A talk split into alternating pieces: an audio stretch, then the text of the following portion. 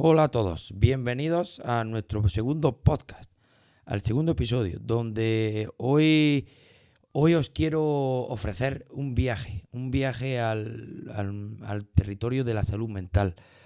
Me gustaría llevaros por los caminos, por los caminos donde podremos recorrer los diversos huecos de estas enfermedades tan delicadas que, por desgracia, hoy afectan a muchísima gente de la sociedad.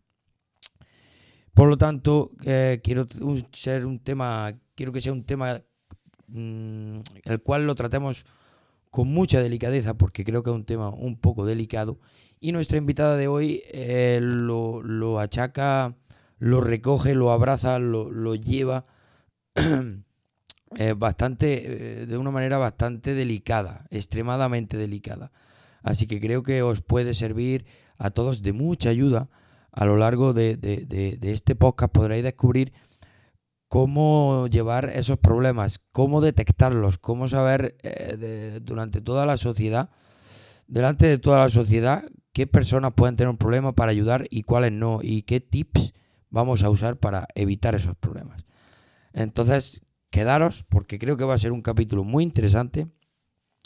Os aseguro que no os vaya a quedar insatisfechos y sobre todo eh, vais a aprender muchísimo porque nuestra invitada de hoy es excelente.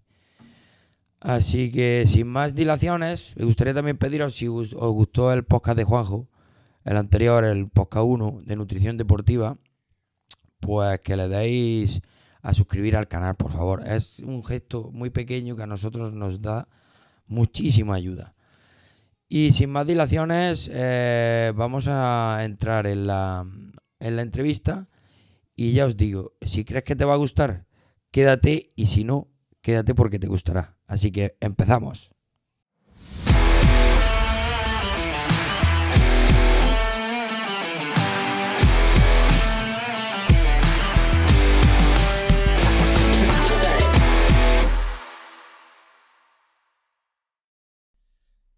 Bueno, hoy estamos en un nuevo capítulo de nuestro podcast con una invitada que nos va a hablar de temas que creo que a muchos de, nosotros o a casi toda la sociedad nos pueden servir de mucha ayuda.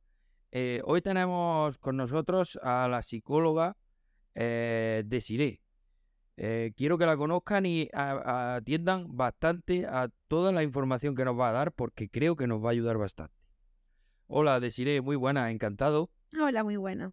Eh, quiero que te presentes y nos digas a qué te dedicas, qué proyectos actualmente trabajas, eh, toda esa información queremos, quiero saber. Vale, me llamo Desiree, como has dicho, y soy psicóloga, soy psicóloga sanitaria, psicóloga general sanitaria, se, se llama.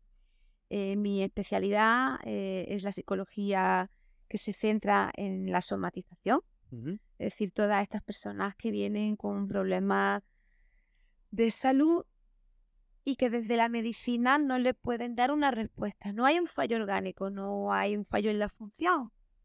Mm. El fallo lo tenemos a otro nivel, en el encuentro entre ese cuerpo y, esa mente y esa emoción.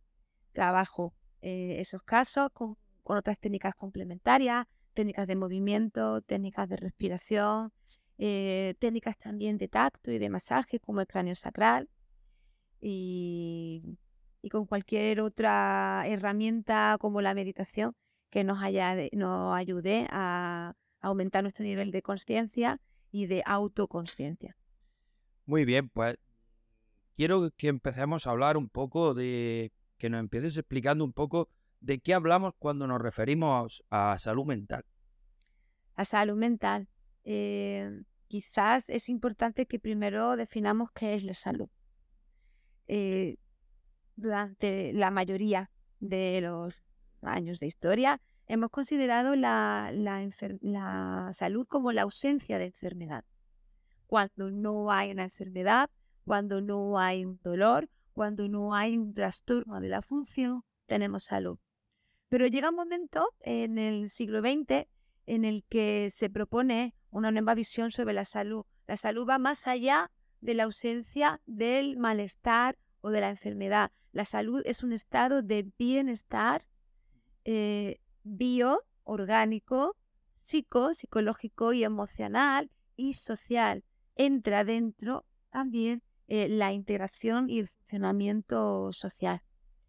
¿Vale? Pues partiendo desde ese enfoque de, de la salud, hacemos un zoom y nos vamos a la salud mental. La salud mental, por lo tanto, es un estado de bienestar cognitivo a nivel de funciones de pensamiento, eh, emocional y conductual. No hay conductas disruptivas, disfuncionales, autolesivas o que generen un problema para el sujeto o para la sociedad. Mm. Y esta persona, además, puede mantener relaciones de un modo satisfactorio, puede llevar a cabo un trabajo, puede ser productivo para la sociedad y puede relacionarse con la comunidad. Todo ello sería salud mental.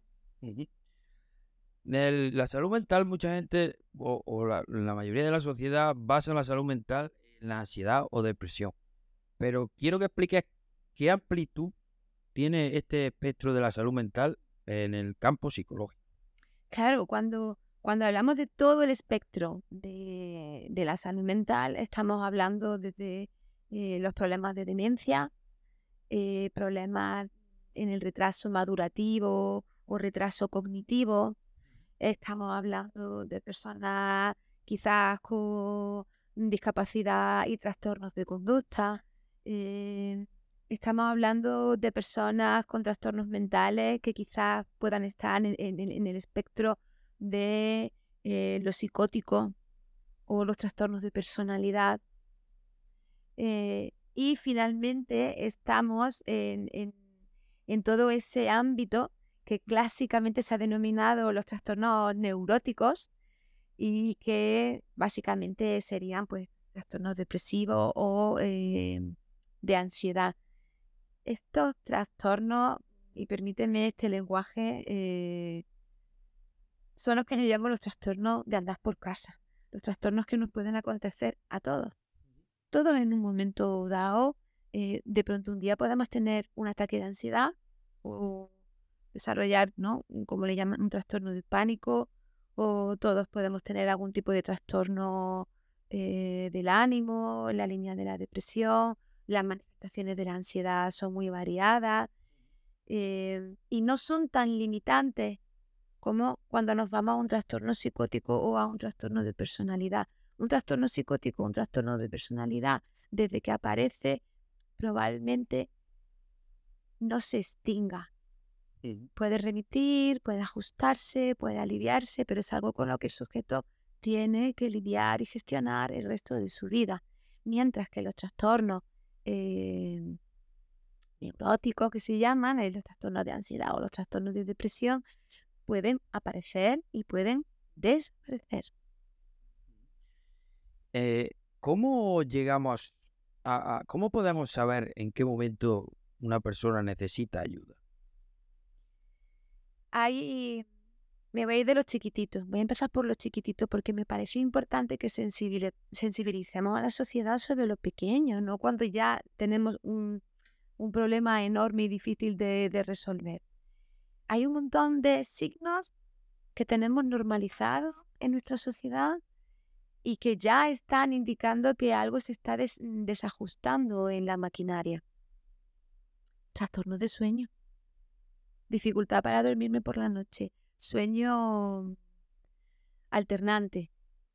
Despertar a las 5 de la mañana y ya no puedo parar de pensar y ya no me puedo volver a dormir. Y me despierto a las 5 de la mañana no porque me haya acostado a las 9 o a las 10.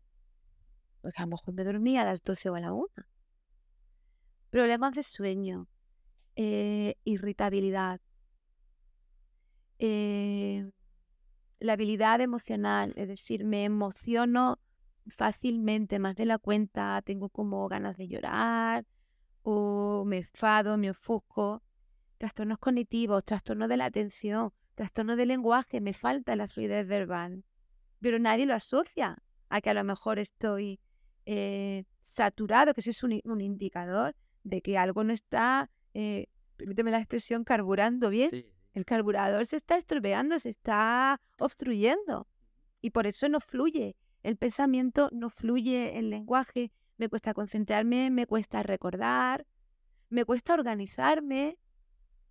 Mm. Dentro de los de las patologías psicóticas, como hemos hablado de ansiedad y depresión, ¿cómo puede el cuerpo llegar a somatizar esas enfermedades a nivel físico? Vale, tú me decías cómo puedo saber. Entonces, otra de las maneras en las que puedo saber efectivamente que, algo está fallando es eh, a través de las somatizaciones. Mm. Mm. ¿Cuáles son estas somatizaciones? Dolores de cabeza, eh, dificultades digestivas. Bueno, perdóname un momento que te interrumpo. Explícanos un poco primero qué es la somatización. La somatización es cuando el cuerpo viene a expresar eh, a través de un cambio en su función o de una sintomatología que algo en el sistema general no está bien, concretamente en la parte psicoemocional. Hay unas condiciones psicoemocionales que cambian el funcionamiento a través de tu sistema eh, neuroendocrino y nervioso, esa es la vía, la conexión es, hay algo en mi psique que no va bien. ¿Y mi psique qué es? Mi sistema nervioso. Y los hermanos, los compañeros de mi sistema nervioso, ¿quiénes son? El sistema endocrino, lo hormonal y, por supuesto, todo lo neurológico. Pues que son los mensajeros, son los que se comunican todos tenemos en la mente ¿no? la serie de televisión de Eras una vez la vida y cómo mandaban los mensajeros, ¿no? en el cerebro estaban ahí todos los administradores, gestores y a través de distintas de distintos personajillos iban mandando información y órdenes al resto del cuerpo. Cuando la psique se altera, las órdenes se alteran y entramos en unos modos de funcionamiento a través de nuestro sistema nervioso y endocrino alterado. El sistema nervioso del ser humano es el mismo sistema nervioso que cuando corríamos detrás de un mamut o delante de un tigre sable, huyendo. Nuestro sistema nervioso no ha cambiado. Ha cambiado la tecnología, ha cambiado la sociedad, ha cambiado un montón de cosas, pero nuestro sistema nervioso sigue siendo el mismo. Cuando nosotros nos sentimos ante un peligro, eh, nuestro sistema nervioso hace que la sangre deje de ir al sistema digestivo porque se supone que tiene que ir a los músculos para salir corriendo. Corta la digestión. Eh, nos pone en un modo de alerta en el que podemos estar muchas horas sin dormir porque supuestamente estamos bajo un peligro vital. Digamos que eh, el cuerpo en estado de alerta trabaja de modo primitivo. Claro, exacto. Tenemos dos maneras de trabajar. En resumen, si me escuchan algunos que sepan más, me corregirían, pero no lo quiero hacer difícil. Tenemos un sistema simpático que es el que da la alerta. Aquí hay un problema y se pone en acción. Se prepara para la batalla. Y hay un sistema parasimpático que dice, todo está bien, vamos a relajarnos. Cuando nos preparamos para la guerra es correr, luchar. Eh, un futbolista, cuando está en su jugada, eh, no siente el dolor, no siente el cansancio, porque está preso de la adrenalina. Em, cuando, sin embargo, estamos relajados, es cuando nuestro cuerpo hace las funciones, por ejemplo, de, de detoxificación y de regeneración. Entonces, por un lado, tenemos las funciones de detoxificación, regeneración, con su consiguiente relajación muscular. Y por un lado tenemos la de cierra eh, detoxificación, cierra regeneración. Estamos en la batalla, hay que correr, hay que salir de este peligro. Pero ¿qué pasa? Que ahora nuestros problemas son... No sé si el jefe me mira con buenos ojos. No sé si me va a dejar la novia, no sé si... No, no sé si voy a encontrar el trabajo no sé si lo voy a mantener, me lo van a renovar. Eh, son peligros que no están aquí cuatro horas, ni doce. Son peligros que nos acompañan durante eh, semanas, meses, años. ¿Estoy educando bien a mis hijos o me estoy equivocando? Ya depende de cuánto queramos afilar el lápiz. Sí, ya Depende de cómo quieras meterte en cada tema. Pero tu sistema nervioso no está preparado para estar en esa alerta Constante. constante. Entonces, ¿qué pasa? Si tú no estás regenerando, no estás de- detoxificando, no estás, por lo tanto, desinflamando, no estás em, volviendo a tus músculos a la calma. Entonces, los órganos empiezan a no trabajar tan bien, porque les, les están diciendo que su función no es prioritaria, que es que vamos a salir corriendo huyendo. No, no, no es, no es tan importante digerir, eh, el corazón funcionando como si fuéramos a echar a correr, la respiración superficial y entrecortada, no, no oxigenamos bien y entonces todo el sistema se va viniendo abajo. Entonces ahí encontramos dificultades digestivas, eh, digestivas en la línea de la acidez que se relaciona con las úlceras, por ejemplo, las gastritis y las gastroenteritis, pero que a veces simplemente yo en consulta encuentro tanto simplemente que el diafragma, que es el músculo que separa la zona respiratoria de la zona digestiva, se ha tensado tanto, el diafragma es un músculo muy emocional y que tiene que ver con la respiración, se ha tensado tanto que está atrapando al resto de órganos. Entonces, cuando tú, mediante una técnica respiratoria, una técnica manual, eh, disuelve la tensión del diafragma, se acaba el dolor de estómago. Entonces, yo he visto gente venir a consulta porque están en un estado de alerta y de ansiedad, entre otras cosas, convencida dice tiene algo más porque el médico no le encuentra nada y tiene que tener algo más y ya en su mente hay un cáncer, hay un problema gordo y, y le enseñas una técnica de respiración y haces un masaje cráneo sacral, una técnica cráneo sacral y dos semanas después hay un antes y un después. Y claro, y esta gente dice, pero vamos a ver, si yo llevo seis meses intentando que el médico... Claro, pero la, la- el sistema sanitario eh, funciona, están ahí haciendo su trabajo muy bien, que es descartar causas orgánicas.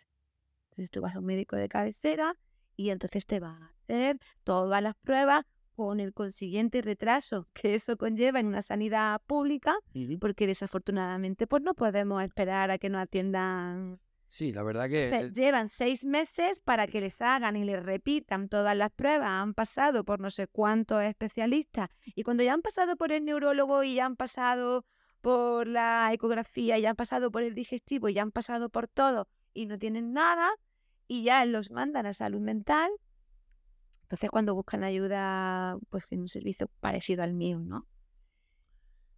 ahí es donde entramos en un pequeño debate que si es verdad que la cobertura a lo mejor de una de una consulta como la tuya que es, que es más privada, ¿no? A la cobertura de la salud pública, sí creo que a lo mejor las coberturas a la hora de un problema mental creo que no, no la aborda con, con los con el tiempo que deberían de ser abordadas, abordadas.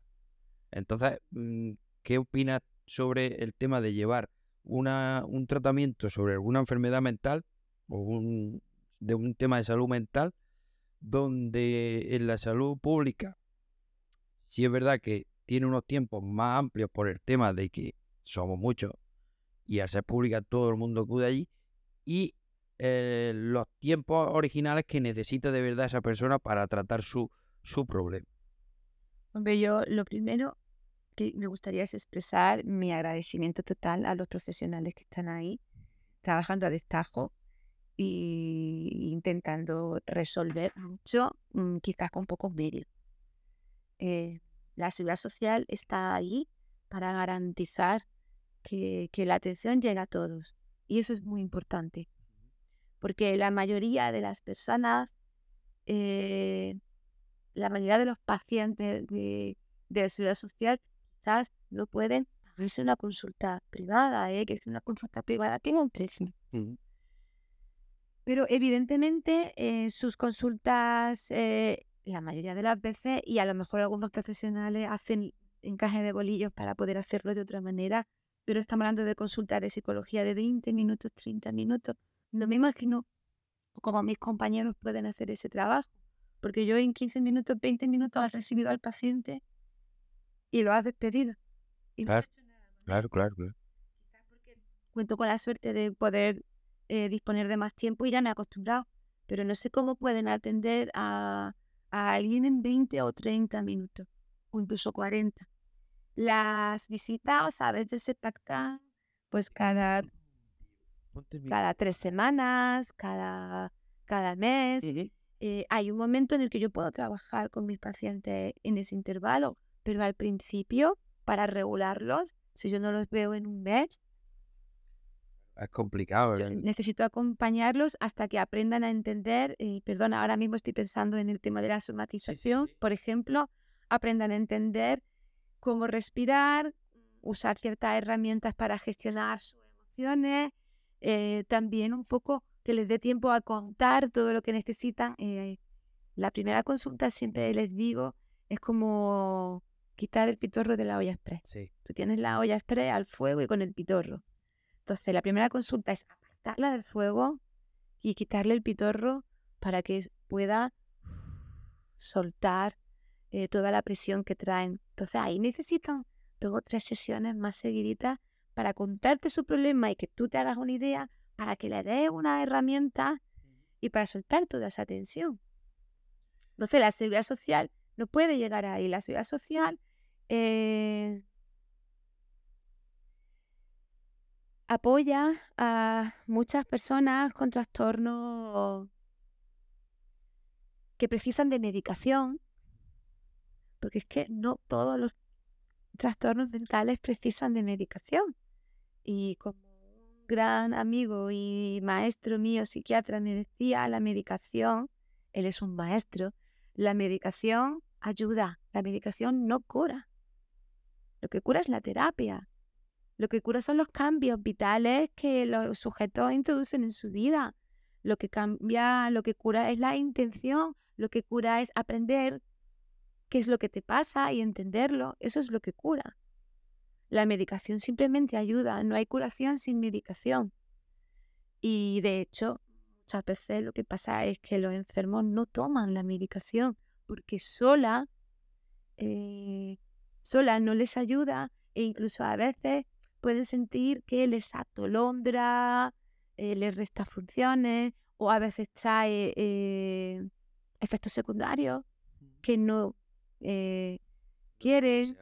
Entonces, claro, si yo veo a un paciente cada tres meses, le recito la, la medicación y eso es todo lo que hago, el paciente se va a su casa y le da tiempo a que su pareja eh, se rompa, a tener problemas con su familia, a que, le, a que se desajuste y nadie se entere, a que se desajuste y la líe.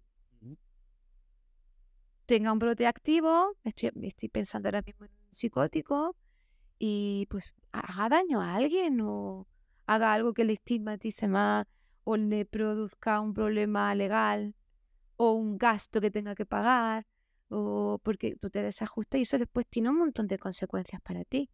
Entonces, la seguridad social te receta, te recibe con tu psiquiatra y a veces, si tienes suerte, eres un adolescente o estás embarazada o te recibe un psicólogo, pero muy poquitos.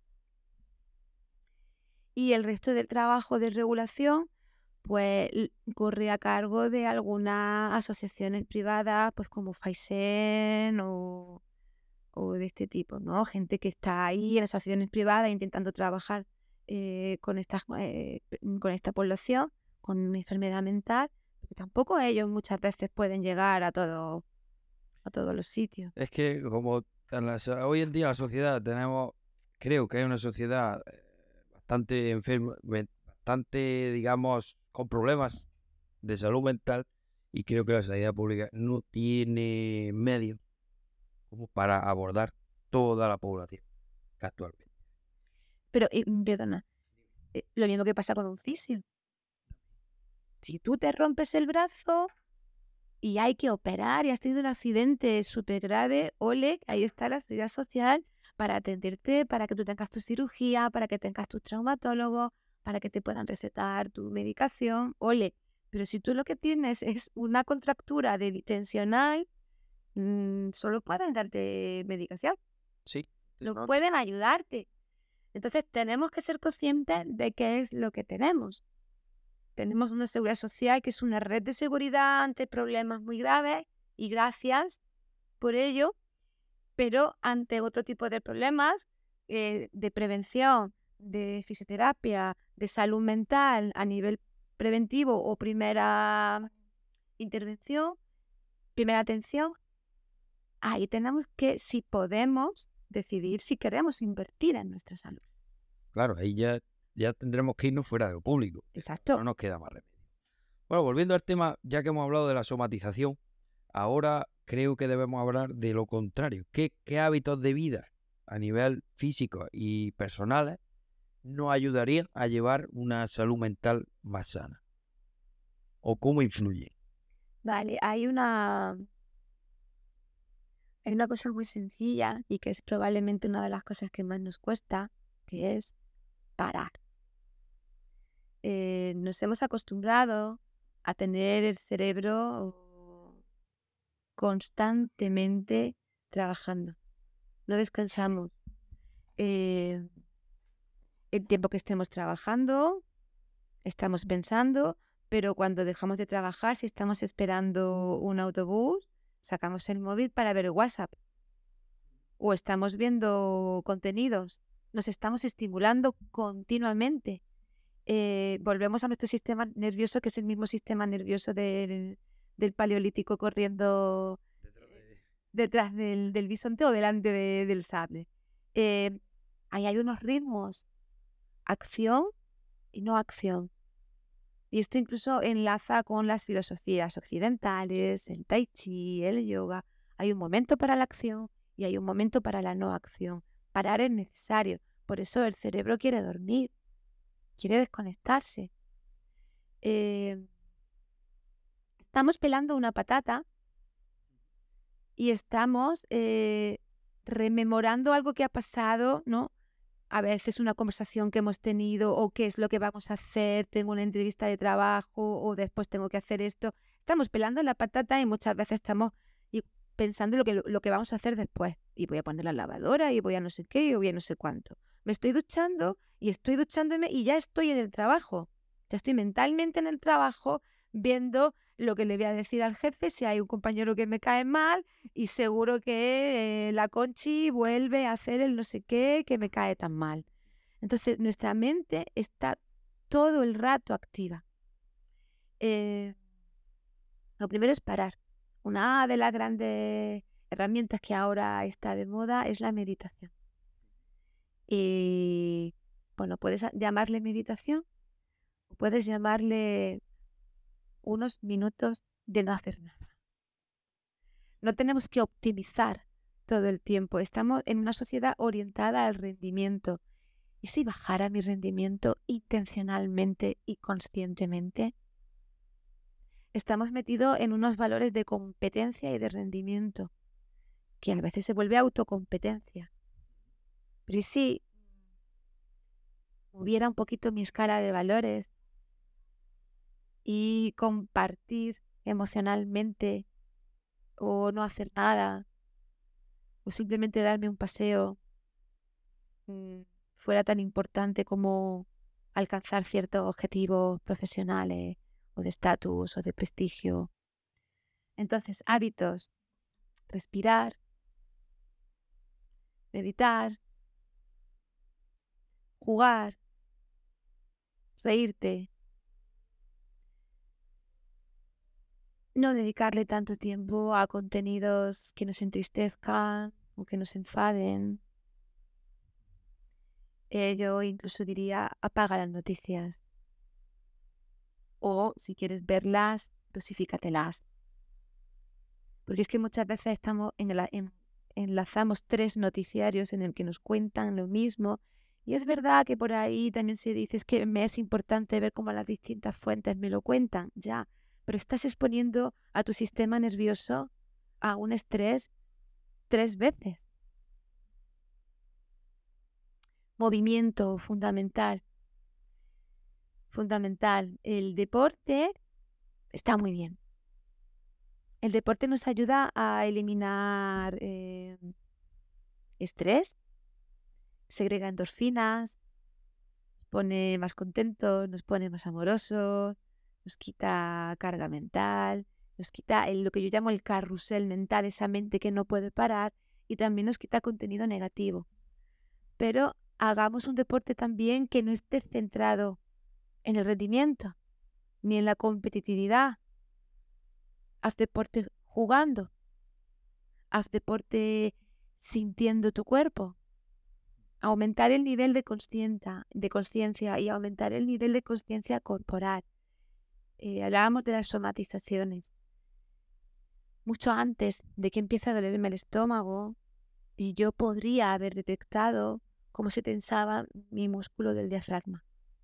Como cuando me relaciono con X persona o, me enfrento a X situación o pienso en ciertos contenidos, músculos en mi cuerpo se tensan. Entonces, vamos a acostumbrarnos a sentir nuestro cuerpo a través de actividades como la meditación, como el yoga, como el tai chi, como el Feldenkrais o otras técnicas de movimiento consciente. Técnica de educación eh, postural, por ejemplo, para cuando estemos en el trabajo, simplemente volver a una posición higiénica mental y corporalmente cuando nos estamos estresando. O, como decía una mujer, porque cuando te una patata con una cara tan fea, digo, ¿por qué, qué estás pensando? ¿O con qué prisa la estás pelando? Entonces, esa conciencia que nota cuando mi cuerpo ya se ha ido a la lucha, al estrés y me ayuda a bajar esa conciencia corporal que cuando hago deporte, en vez de orientarme a bajar el tiempo levantar más peso, me oriento a que mi músculo trabaje más a gusto. Es un automasaje a través del movimiento, a través del deporte. Estoy tan centrado en el placer como en el juego y entonces yo puedo tener un pie ahí y entonces puedo poner otro pie en el rendimiento. Pero si tengo los dos pies puestos en el rendimiento, voy a ir poco a poco tensando, tensando la cuerda y la cuerda en algún momento puede que se rompa. Eh, me has comentado en los hábitos que un hábito saludable para el tema de la salud mental es hablar. Hablar con otra persona, lo el problema que tenemos. Si es verdad que actualmente el hablar de que tiene un problema mental está muy estigmatizado. ¿Cómo podríamos ayudar a esas personas que realmente tienen un problema y no lo hablan por el estigma que tiene el, el parecer o padecer una, un problema de salud mental? Eh, no sé si esta es la respuesta que necesita, yo te la doy y si no buscamos otra, porque hay muchas. Respóndeme, sí. Es que lo primero que tenemos que hacer, antes de que esa persona eh, llegue a hablar de que, o pueda saber que tiene, no sé, esta persona sabe que tiene un trastorno mental porque ha ido a un profesional y se lo han dicho, por ejemplo. Antes de que lleguemos a esa escena en la película de esta persona, mucho antes esta persona empezó a notar cosas que sentía o que pensaba hablemos más, hablemos más de nuestros sentimientos. Aprendamos a comunicarnos mejor y en este sentido seamos más respetuosos en nuestra comunicación. Empecemos por hablar. Empecemos por hablar de nuestros sentimientos, porque además cuando hablamos, eso nos ayuda a ponerle orden y además, si el que tenemos delante, esto no sucede siempre, es una persona empática, es como una persona empática es como una toma de tierra. Te ayuda a descargar la energía que te sobra, que te distorsiona. Para empezar, hablemos más todos, los que tenemos problemas de salud mental y los que no tenemos problemas de salud mental. Sería bonito que habláramos más más de sentimientos, más de emociones, eh, una comunicación más íntima y más respetuosa. Eh, para esta persona que se hace consciente de que tiene un problema, es que es importante que elija un buen interlocutor, bien profesional o un amigo o un familiar, pero es importante encontrar el interlocutor adecuado porque si el interlocutor reacciona con un juicio o reacciona de una manera no empática o no, no le interesa o te juzga, entonces va a provocar el efecto contrario. No sé si esto responde a... Y si no, llévame tú donde... No, no, yo... Mm, la, pregunta iba dirigida hacia, hacia ahí. Creo que nadie, creo que mucha gente tiene el estigma de, de contar que ti problemas antes de llegar a tener un problema de salud mental. Un problema que a lo mejor no cuentas a una persona no como un desahogo. Creo que sí es lo que te puede generar otros problemas. Si tú das con una persona adecuada, como tú dices, y le comentas el problema diciendo, mira, es que me pasa esto, pues no sé lo que voy a hacer, tengo este, esta preocupación. En ese momento estamos hablando quizás de preocupación. Cuando tú no la cuentas, ahí es donde yo me pregunta, porque está estigmatizado, te la quedas para ti. Y creo que a raíz de ahí, al quedártela para ti dentro y no hablarla con nadie, es cuando... Se produce el fenómeno olla express. Exactamente. Entonces hemos cerrado la olla herméticamente, le damos unas vueltas así al, al tapón, a la tapadera, y le hemos puesto el pitorro y lo hemos puesto al fuego. Ahí es donde luego vienen los problemas que tú has comentado. Ahora, hablando un poco de, mm, del tema de hábitos, quería comentarte si el trabajar la autoestima puede ser un hábito también bueno para llegar a tener una buena salud mental. Pues mira, estaba pensando en eso ahora mismo. Eh, voy a dar un pequeño rodeo a tu pregunta, pero voy a, voy a ella. Creo que existen distintos problemas en nuestra sociedad que, por ejemplo, influyen en que no hablemos, entre otras muchas cosas. hay, no hay unos modelos de comunicación muy buenos.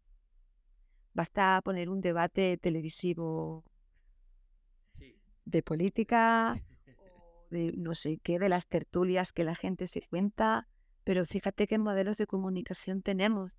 Tenemos unos modelos de comunicación en los que unos ganan restándole a otros. Sí.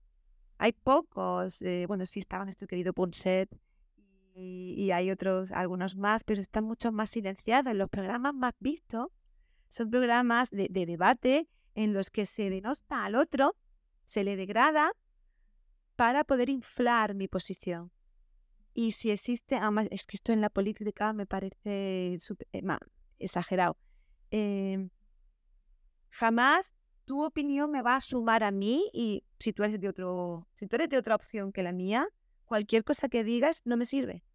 No puedo sacar nada positivo de ella, pero ¿cómo es posible? Entonces, estamos en esto de tú, si yo estoy si, yo tengo la razón, tú estás equivocado. Eh, o estamos eh, en vicios de enjuiciar a nosotros. No sabemos exactamente lo que es un juicio, etiquetarlo.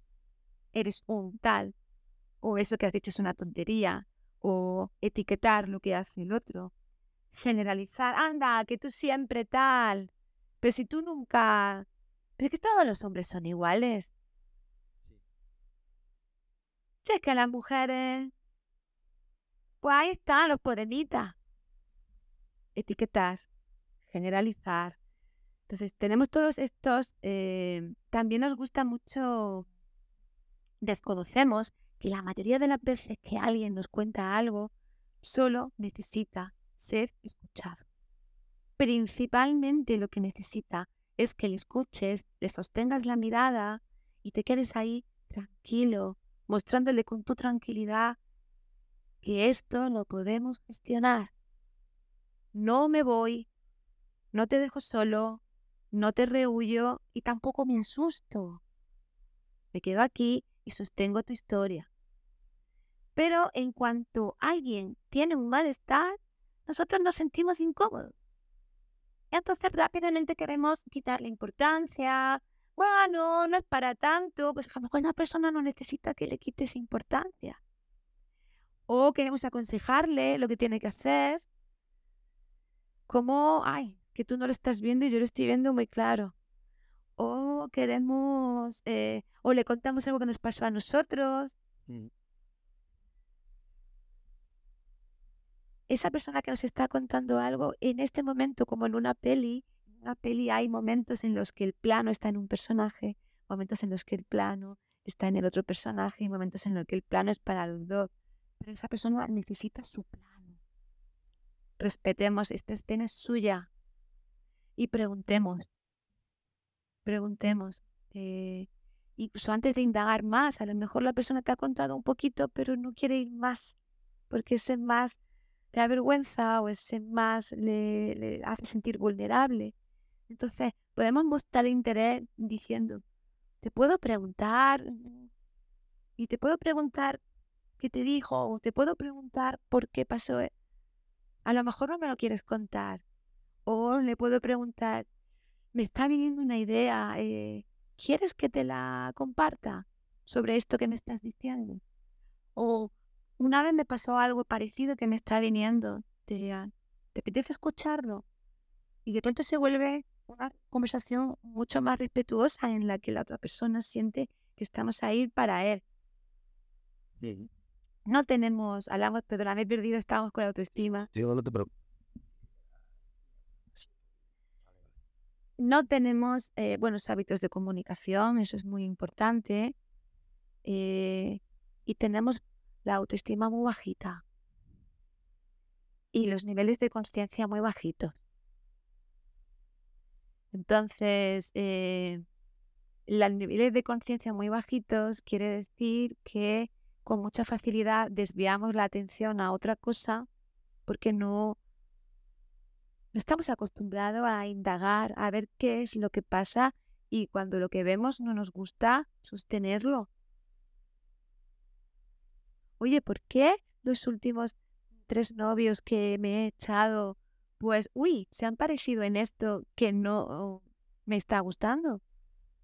A veces que hay algo que yo hago. Sí, o, o que, o que, que de- crees, crees que el problema es de los demás y a lo mejor el problema lo tienes tú. Ellos tendrán su responsabilidad en lo que ha pasado, pero a la que le ha pasado tres veces es a mí. Puede que haya algo en mí que busca un patrón equivocado o no sé, voy a ser muy muy simplista. Pues es que si lo que más, más, más, más me gusta es que mi novio sea muy guapo, muy guapo, muy guapo, pues a lo mejor me encuentro con tres guaperas encantados de conocerse. Lo he hecho muy simplista. Yo tengo que mirarme, tengo que tomar conciencia de las cosas que pasan. Eh, no nos gusta mucho tomar conciencia, porque eso se mezcla además con bajitas autoestima. Y la autoestima, en que está bajita, en cuanto hago algo que no me va bien, eh, no me gusta reconocerlo. Entonces, el mecanismo que me permitiría cambiar mi patrón que sería, ay, esto que estoy haciendo no me, me- no me está dando buenos resultados, una baja autoestima lo leería como que yo soy torpe, yo soy tonta, yo soy mm, superficial, yo soy débil, yo soy... Entonces, como se lo presenta con juicio y con una etiqueta, ay, ya no quieren mirar ahí. Y entonces la baja autoestima y la baja conciencia se van retroalimentando eh, sociedades con malas habilidades de comunicación, bajos niveles de conciencia y bajos niveles de autoestima. ¿Y qué es la autoestima? ¿Qué es la pregunta para que Sí. podamos entender de qué estamos hablando. Hay, hay muchos modelos. A mí, yo trabajo con el modelo de un señor que se llama Nathaniel Branden. eh, Nathaniel con H después de la T. Y este hombre eh, tiene su modelo de los seis pilares de la autoestima. Dice, pilar número uno, eh, aumentar el nivel de conciencia. Un buen nivel de conciencia, hacerse las preguntas concretas, dirigir la mirada hacia donde hay que dirigirla, ir hacia los hechos importantes, no rehuirlos. Dos, para que me funcione la conciencia que necesito, aceptación. Cuando vea algo que no me guste, tengo que respirar y tengo que aceptarlo. Porque si ya me incomoda y lo rechazo, pierdo el pilar número uno. Eh, pilar número tres, responsabilizarme de mí mismo. Mi bienestar, mi desarrollo personal, eh, no depende de los demás. Los demás no están aquí para facilitarme mis cosas. Soy yo quien debo de moverme activamente para conseguir mis logros. Eh, yo puedo decir qué es lo que deseo. Yo puedo decir qué es lo que no me gusta. E incluso, con una buena autoestima, puedo aceptarse el vulnerable y decir, eh, que la herida la tengo aquí. Intenta no tocármela. Cuando normalmente lo que hacemos es que no se note que, tengo una herida. Estar de mi lado, estar para mí. Muchas veces eh, no estamos de nuestro lado. Nos criticamos, somos exigentes con nosotros mismos y más duros que con nadie. Y muchas veces en consulta, cuando viene la gente y me habla ¿no? de algo que han hecho, es que yo he hecho esto y es que esto es inaceptable o soy tonta o... Y entonces yo siempre les pregunto, piensa en tu mejor. O si son madres, piensa en tu hija. ¿Cómo le hablarías si fuera ella la que te está contando esto? ¿Cómo lo verías si fuera tu amiga, tu hermana, tu madre, tu hermano, tu amigo, a quien le está pasando esto? Y lo ven totalmente distinto. Con mucha más facilidad estamos del lado del otro que estar de nuestro propio lado. Entonces hemos de aceptar como somos Hemos de aceptar nuestras heridas, hemos de aceptar nuestros puntos débiles y hemos de conocer nuestros puntos fuertes. Una persona con baja autoestima calcula mejor si va a ser capaz o no de hacer una tarea. Porque es muy consciente tanto de sus puntos fuertes como de sus puntos débiles. Una persona con baja autoestima o bien va a inflar su ego mm y va a sobreestimar sus potenciales o hace todo lo contrario o lo infravalora. Tener una alta autoestima no conlleva estar convencidos de que vamos a hacer las cosas bien siempre. Tener una alta autoestima conlleva tener el compromiso honesto de hacer las cosas del mejor modo posible surge una pregunta. ¿Tener demasiada autoestima a veces también puede ser problemático? No existe. No existe. No existe tener demasiada autoestima, existe tener demasiado ego. Ego. El ego nos puede llevar un poco más a hablar del narcisismo. No me quiero meter. No me quiero meter mucho en ese tema, pero creo que el tener mucho ego, el tener mucho autoestima, que hablando como tú lo has dicho, mucho ego, sí nos puede meter ya en un tema un poco más de del narcisismo. Pero bueno, eso es un tema que no tiene nada que ver con lo que estamos hablando, pero era simplemente una aclaración porque sí es verdad que, que el, el superávit de, ego, de, de, de, autoestima, también creo que puede ser un poco dañino hacia otras personas. Claro, pero es muy importante que tengamos claro que eso no es autoestima. La autoestima sería como, como una balsa que cuando está llena rebosa. La persona que tiene autoestima, por ende, porque se siente bien, no tiene heridas y no tiene que defenderse, porque está a gusto, es una persona asertiva. Una persona asertiva, una persona que se encuentra cómoda, hablando de lo que piensa, hablando de sus sentimientos, volvemos al tema que tú, con el que tú habías iniciado, de hablar, de contar las cosas, de decir, oh, mira, pues a mí está, así no me gusta, así me gusta más, yo puedo llegar hasta aquí, perdona, este ámbito es mío, te agradecería que no, te metieras. La persona asertiva es, educada, es respetuosa. Y normalmente a la persona asertiva, si le das la vuelta como una moneda, es una persona empática como está en contacto con sus necesidades y se siente muy a gusto diciendo lo que quiere y lo que no quiere, lo que le va bien y lo que no, Y como está en contacto con sus sentimientos y es consciente de sí misma, reconoce al otro y le es muy fácil acompañarlo.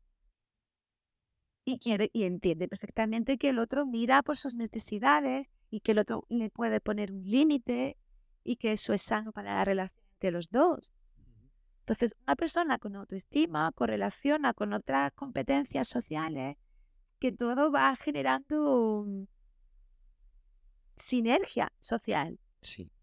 Sin embargo, una persona que no tiene autoestima necesita inflar para compensar otra cosa. ¿Con qué lo llena? Con ego. Con ego. Vale. Creo que me ha respondido muy bien la pregunta. La verdad que, me ha quitado un poco más las dudas. Ahora mm, quiero hablar de otro tema que creo que mm, también es un, es un desencadenante de muchos problemas de salud mental, como es el rechazo. Me gustaría que me hablaras un poco de, del, del rechazo, cómo asimila una persona un rechazo. Y ahí volvemos a entrar otra vez con el tema de la autoestima. Una persona con autoestima creo que lo puede aceptar bien, un rechazo. Y una persona con baja autoestima, no. Pero ¿de qué manera nos afecta el rechazo? Que esto podemos contar la historia partiendo de muchos puntos. Eh, Hemos hablado antes de los sistemas nerviosos y de correr delante del tigre sable. Voy a volver un poquito ahí y avanzo. No quiero detenerme mucho. Pero tengamos en cuenta que al final todas estas cosas psicológicas, de que son como complejas y sofisticadas, tienen una base biológica sencillita. Entonces el ser humano, aparte de sapiens sapiens, es un mamífero. La diferencia que suponen los mamíferos con respecto a otras especies como peces, reptiles y lo que siempre hemos visto, no, esta imagen del cerebro reptiliano, el cerebro mamífero, que es el emocional, el cerebro humano. Vale. El mamífero sobrevive, la base de la supervivencia está en el grupo. Si vienen otra vez los leones, los búfalos chiquititos se pondrán en el centro, y alrededor se pondrán los machos más fuertes y defenderán a la manada, cosa que no hace un reptil. Los vínculos sociales son fundamentales para sobrevivir. Y existe también el concepto de estructura de la manada y quién es el alfa y quién es el omega de una manada. Ser el omega eh, conlleva que comes el último o no comes. Entonces todo esto sigue impreso en nuestros sistemas nerviosos, porque todo eso es instintivo. Necesitamos, necesitamos la aceptación y la vinculación con nuestros iguales. Y ahora ya doy el salto en la segunda parte y esto empieza en la crianza, en las experiencias más jóvenes. La aceptación de rechazo empieza en... La, necesitas la aceptación de tus padres. Y en esos primeros dos años, según la relación que se establece entre el bebé y eh, los cuidadores principales, que históricamente, tradicionalmente era la mamá, ahora afortunadamente tenemos unos padres que están muy activos en la crianza de su hijo, pero de esa, o una abuela que se queda contigo, un abuelo, o tu cuidadora que se queda en casa cuando tu mamá sale, o tus cuidadores de la guardia. Pero es muy importante que el niño perciba la aceptación y la vinculación por parte de esos cuidadores. Ya desde ahí, si esa relación no se da bien, el niño ya parte desde sus dos añitos y ya empieza con una heridita. Ya empieza con una carencia. No le han hecho sentir que sus emociones, y, y volvemos a la comunicación, que tus emociones son importantes, yo las reconozco, yo las entiendo. Claro, de los uno a los dos años el, bebé no sabe qué le pasa. Y es el adulto el que está pendiente de su emoción y le da la respuesta que necesitas comer, lavarte, dormir, jugar, cariño, calor. Inconscientemente, sin lenguaje, le estamos enseñando al niño que sus necesidades son importantes. tienen un nombre, se pueden satisfacer, nos importan, son dignas y él es digno. Sin palabras. Y eso luego continúa desde que el niño es pequeñito y el, el niño lo que quiere es que sus papás estén orgullosos de él. Y cuando ya sale de sus papás, deja de estar metido en las falditas de sus papás y empieza a ser adolescente, entonces lo importante son los iguales. Ahí debo de ser aceptado por los iguales.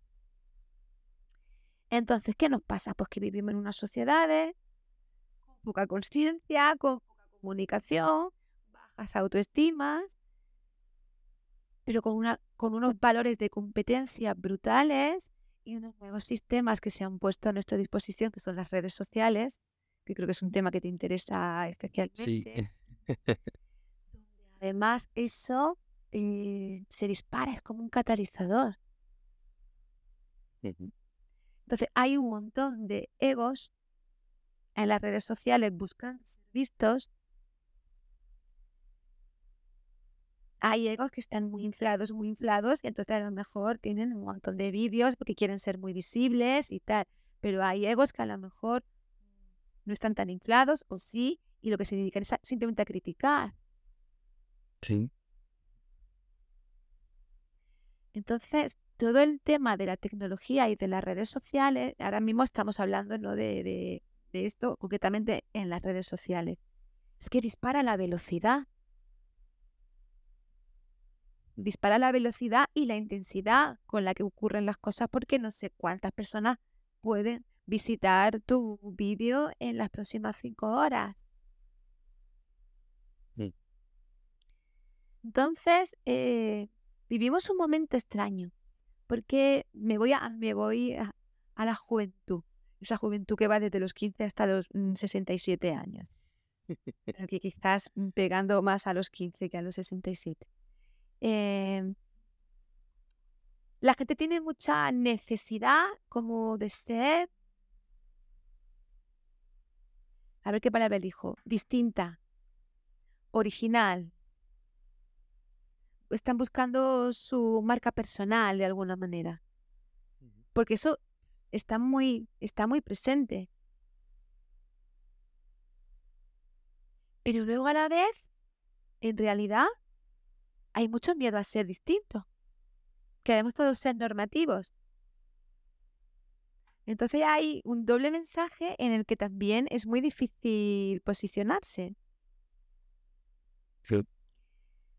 a la persona que tenga más autoestima, eh, probablemente tenga más claro hacia dónde quiere ir, por qué hace las cosas, por qué se muestra así, o por qué está llevando a cabo este proyecto, o por qué está en su forma, y probablemente las críticas no le afecten tanto a la persona que lo que está necesitando es ser vista, que no haya tenido sensación a lo largo de su vida de haberlo sido, o tenga la necesidad de que le digan eres válida, a esa es la que el rechazo le va a caer como, como una espada de Damocles. ¿Qué mecanismo, bueno, te iba a preguntar qué mecanismo evolutivo para el desarrollo y la adaptación de, la aceptación de rechazo, pero creo que ya me ha respondido. Sí, eso tiene que ver, como decíamos, con, los mamíferos. ahora, la pregunta de las redes sociales, sí creo que me ha respondido un poco a lo que yo quería preguntarte, pero mm, si quiero que me respondas eh, que a qué edades son las que las redes sociales están haciendo más daño a, salud mental.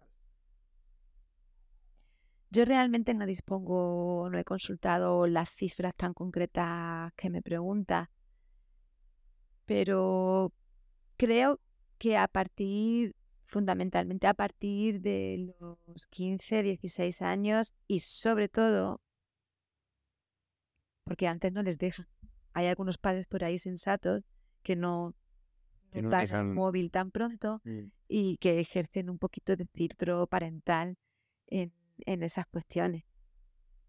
Pero eh, claro, yo eh, e, en, consulta atiendo a personas eh, normalmente mayores de 20 años.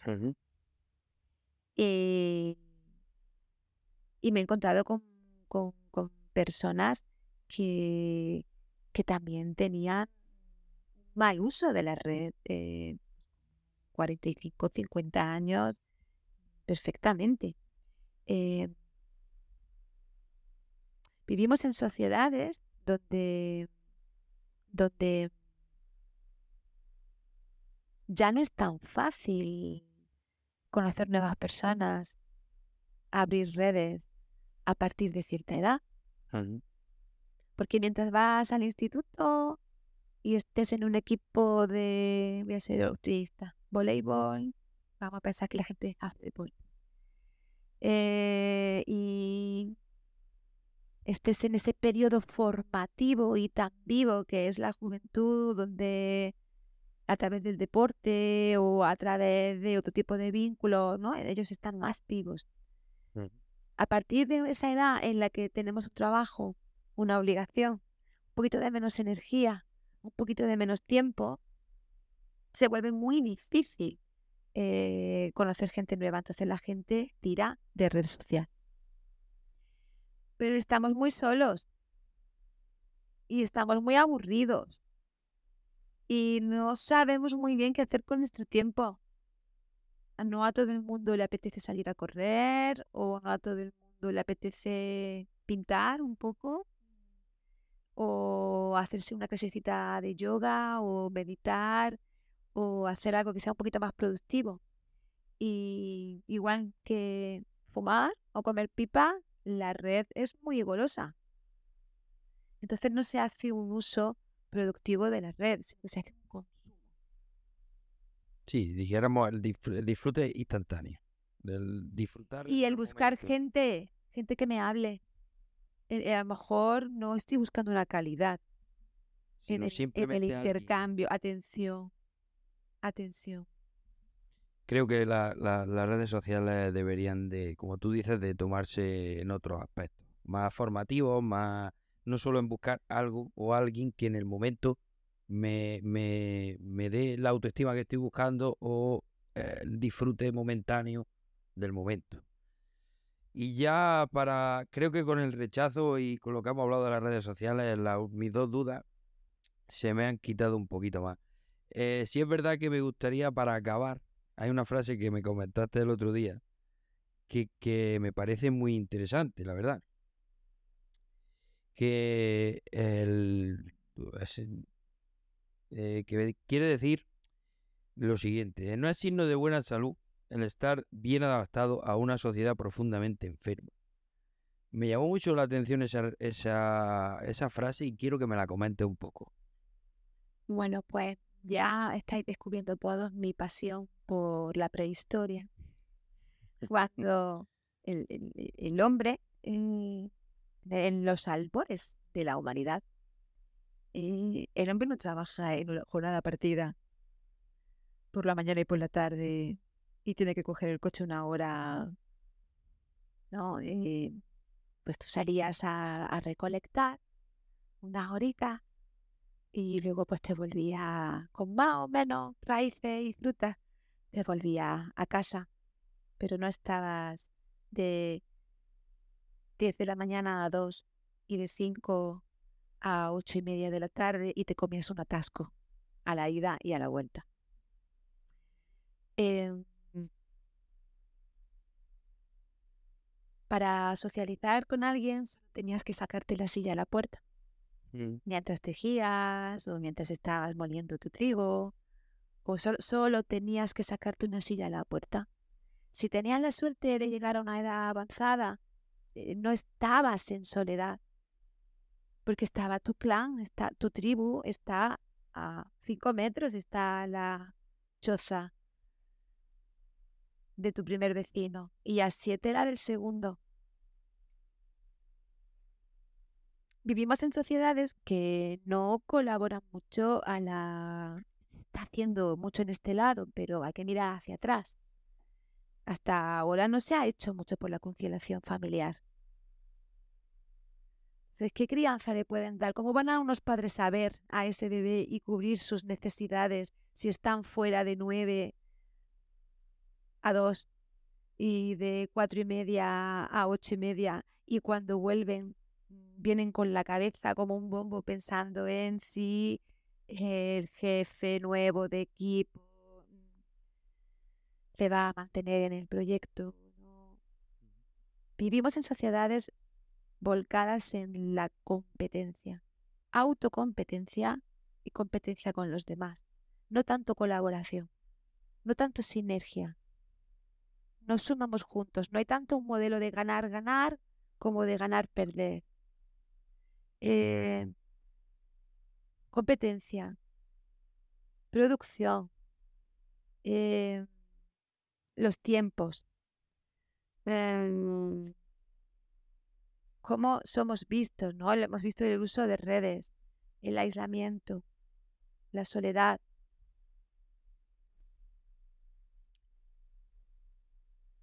La, iba a decir, iba a utilizar un anglicismo, ¿no? Miscommunication, eh, la comunicación que no funciona. Sí, la comunicación perdida, digamos. Exacto. Eh, ¿Quién está bien adaptado ahí? Pues alguien que ha perdido un poquito su alma humana, ¿no? Eso es lo que viene a decir la frase.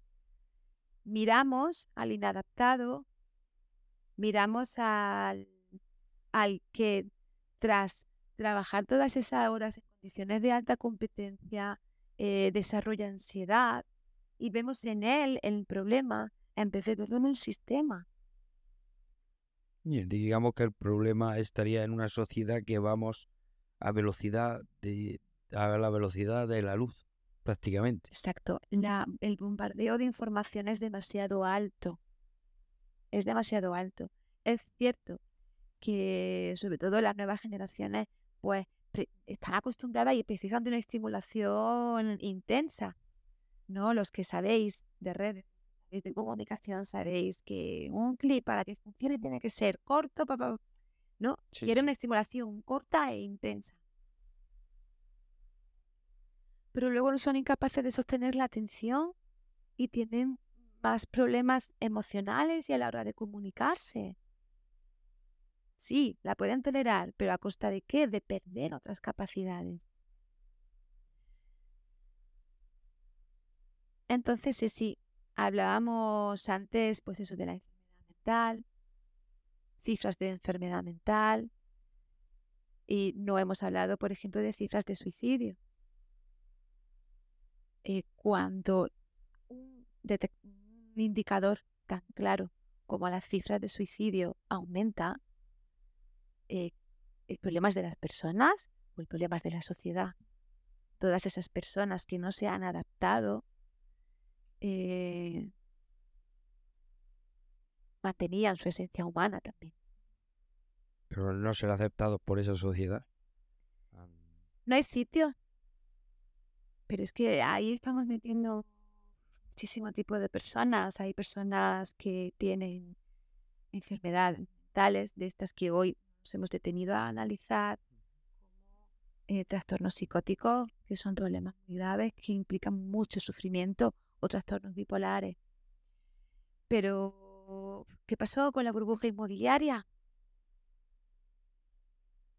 ¿Cuántas personas no podían reconstruir su vida después de eso? Y de eso se habló mucho en su momento, pero las personas que no abandonaron el barco en este momento eh, siguen ahí y muchas de ellas no han podido reconstruir su vida y están en la calle. Personas que en su momento comienzan a consumir drogas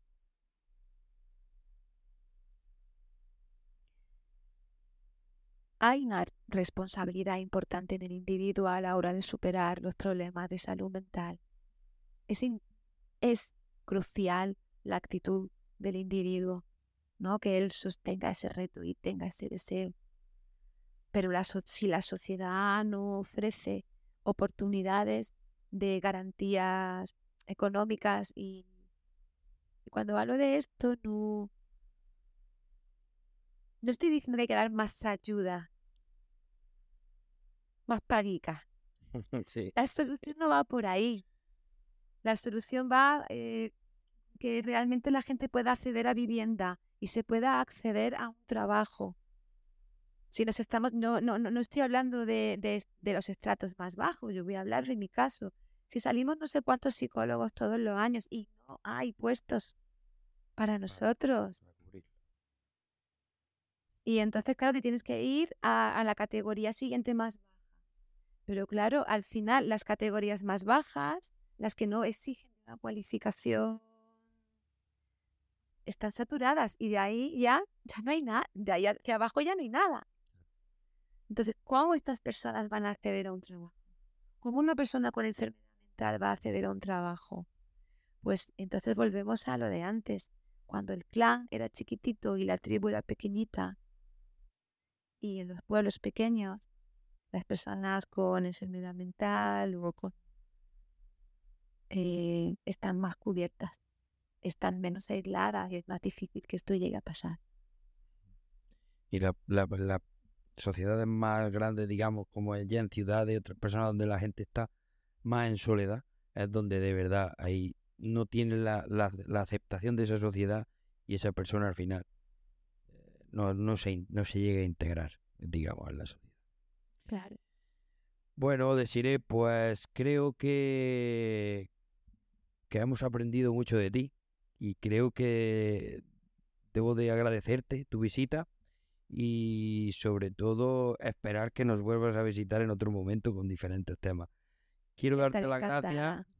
Quiero darte las gracias y que te despidas y diga algunas palabras si quieres y nos volveremos a ver en otro siguiente podcast. Bueno, pues agradecerte a ti la oportunidad de darle visibilidad a todas estas cuestiones. Hemos tocado algunas cuestiones más sociales, hemos tocado otras cuestiones más de divulgación, eh, hemos aprendido un poquito más sobre cómo somos, ¿no? ¿Por qué somos como somos? ¿De dónde venimos? y a dónde no queremos ir, que es importante. Y, yo agradezco que se dé visibilidad y un espacio a estos temas. Y sí, si más adelante nos apetece, podemos compartir con las personas otros temas, otros contenidos. Gracias a ti. Pues nada, muchas gracias y esperamos vernos pronto. Adiós. Así hacemos.